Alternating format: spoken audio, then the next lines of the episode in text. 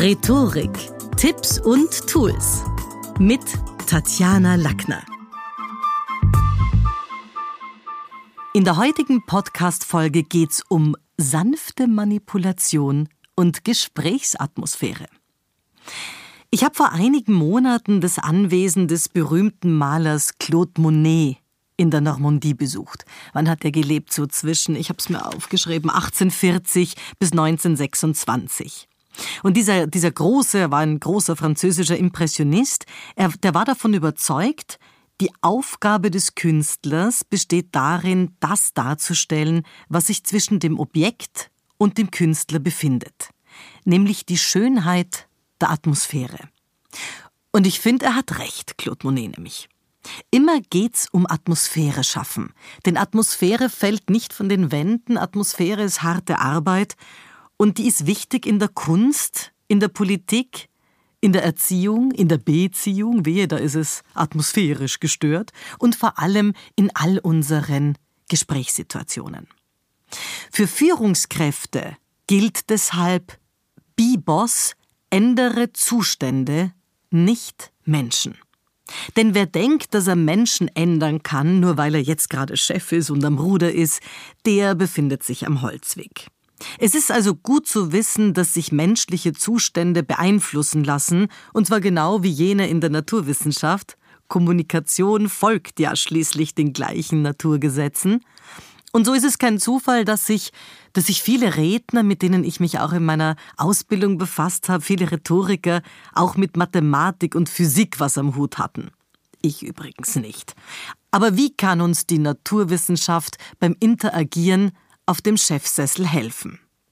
Im Physikunterricht haben wir früher mal gehört von den drei klassischen Aggregatzuständen, nämlich fest, flüssig und gasförmig.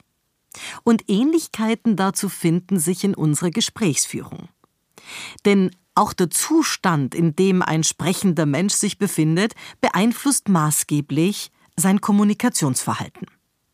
Und dann schauen wir uns das mal an. Also wenn man fest gleichsetzt mit, mit starr oder eisern oder hart, und noch im Hinterkopf hat, dass die Physiker uns einst erklärt haben, dass ein fester Stoff im Allgemeinen sowohl Form als auch Volumen behält, dann finden sich dazu schon auch Analogien zur Rhetorik. Also zum Beispiel in Sätzen wie Herr Meier ist unser Fels in der Brandung des Sales-Teams. Oder Simone ist eine wirklich harte Verhandlerin. Hast du da ein greifbares Argument? Ist es nicht eine sehr starre Sichtweise? Oder wie kannst du das so steif und fest behaupten, du kennst doch die Studie gar nicht? Redner, die von der Sache überzeugt sind, wirken standhaft, manchmal sogar unnachgiebig und vertreten eisern ihre Meinung. Wir müssen bei investigativen Fragen oder unerwarteten Szenarien schon besonders freundliche Nasenlöcher machen, damit wir das Gesprächsklima nicht zum Kippen bringen. Und so ein bisschen sanfte Manipulation hilft der Gesprächsatmosphäre. Dabei geht es nie darum, dass wir irgendwie so Aggregatzustände bewerten. Flüssig ist demnach nicht schlechter als fest oder gasförmig, denn wenn jemand fließend Französisch spricht, dann ist es ja wohl bei weitem besser, als wenn er nur ein paar Brocken versteht. Wichtig ist stattdessen die Erkenntnis, dass wir Mitarbeiter durch verschiedene Phasenänderungen in ihrem Verhalten beeinflussen können.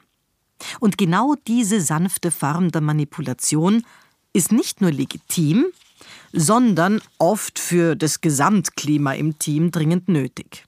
Also wenn jetzt zum Beispiel so ein harter Bursche aus dem Team der Salesmannschaft in Rage gerät, dann ist es gut für uns zu wissen, wie wir ihn wieder zum Schmelzen bringen und damit auch ein Stückchen gefügiger machen. Wenn beispielsweise eine neue Mitarbeiterin anfangs noch recht hölzern agiert, weil sie eben noch nicht warm geworden ist, dann helfen bei der Einschulung Lob und positive Verstärkung.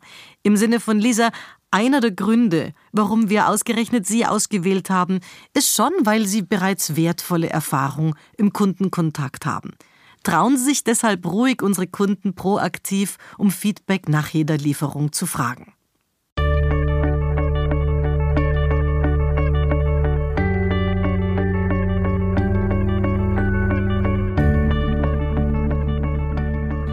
Wer einen festen Stoff erhitzt, der kann ihn zum Schmelzen bringen. Das klappt nicht nur bei Blei oder Schokolade, sondern das klappt auch für die Kommunikation gesprochen und bedeutet, dass die Gesprächssituation mit Worten angewärmt wird. Also Worte zu verwenden, die Dinge wärmer machen. Das ist natürlich, sind positive Signale, die man dem anderen sendet. Also zum Beispiel auch dem eigenen Kind gegenüber. Fein, dass du das selbstständig weggeräumt hast. Oder toll fand ich heute, dass Sie Ihre ersten Kundengespräche souverän abgewickelt haben, Lisa. Viele Chefs führen Mitarbeitergespräche und bereiten sich darauf sogar recht akribisch vor, das weiß ich, weil ich als Coach da oft mit eingebunden bin, aber bewusst Atmosphäre schaffen nur die wenigsten. Dabei geht's wirklich darum, positiv gestimmt Perspektiven aufzuzeigen und das Gegenüber zu motivieren. Denn anerkennende Worte und wertschätzende Rückmeldungen wirken oft Wunder und betten auch die eigenen kritischen Töne, die es ja auch bei einem Mitarbeitergespräch geben kann, gelungen ein. Und damit schauen wir mal den nächsten Aggregatzustand an, nämlich flüssig, im Sinne von fließend, schwimmend, manchmal sogar dünn. Sobald sich Umstände ändern, sieht bei manchen Rednern die Sache rasch anders aus. Durch die Beeinflussung des inneren oder äußeren Zustands kann bei demselben Menschen die Argumentation spürbar dünner werden und er verliert an inhaltlicher Konsistenz.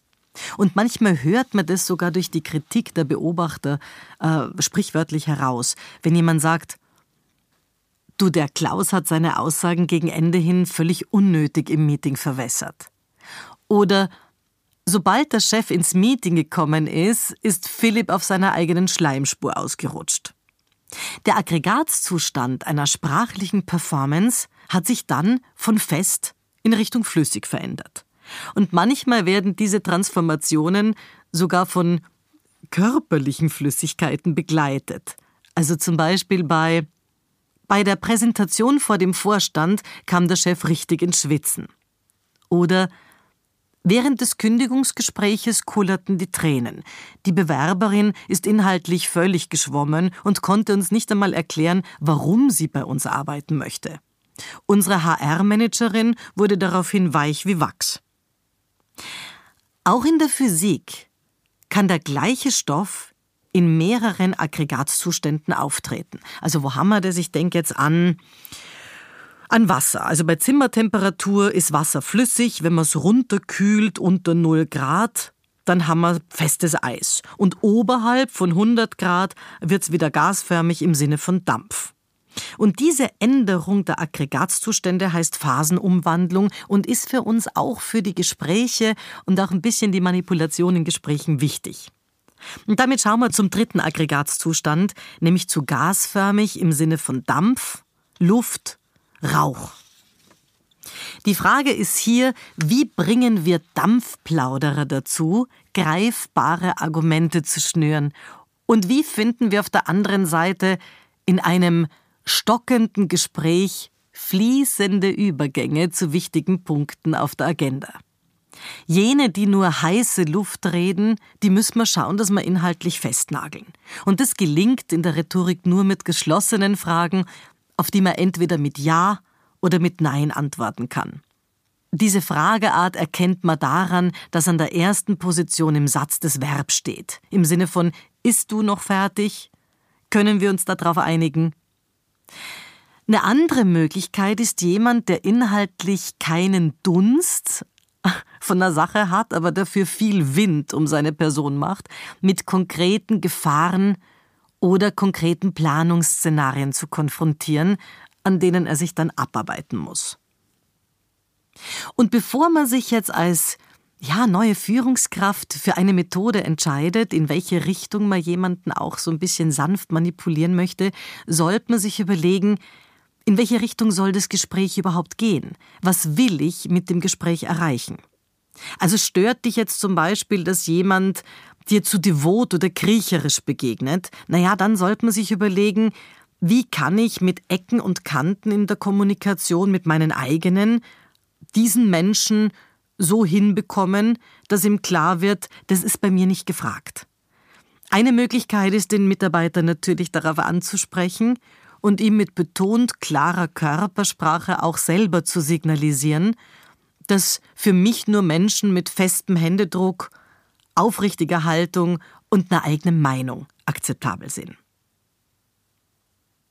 Die wesentliche Erkenntnis bei der sanften Manipulation ist, wir müssen etwas verändern, damit sich beim anderen etwas verändert. Wenn uns auf der anderen Seite die ewig schnappige Art der Assistentin stört, naja, dann müssen wir überlegen, was führt am schnellsten zum Ziel. Sollte Madame lieber schmelzen oder lieber verdampfen? Schmelzen funktioniert nur durch die Erwärmung, also warme Worte und wohlgemeinte Gästen. Und sollte die weder, die Assistentin jetzt, auf Lob positive Verstärkung, noch gutes Zureden mit einer Verhaltensänderung reagieren, naja, dann ist es vielleicht Zeit, Dampf mal abzulassen.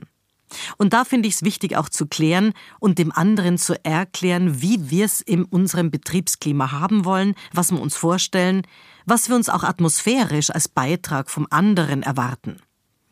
Denn in letzter Konsequenz kommt die Auflösung der Arbeitsbeziehung dem physikalischen verdampfen gleich.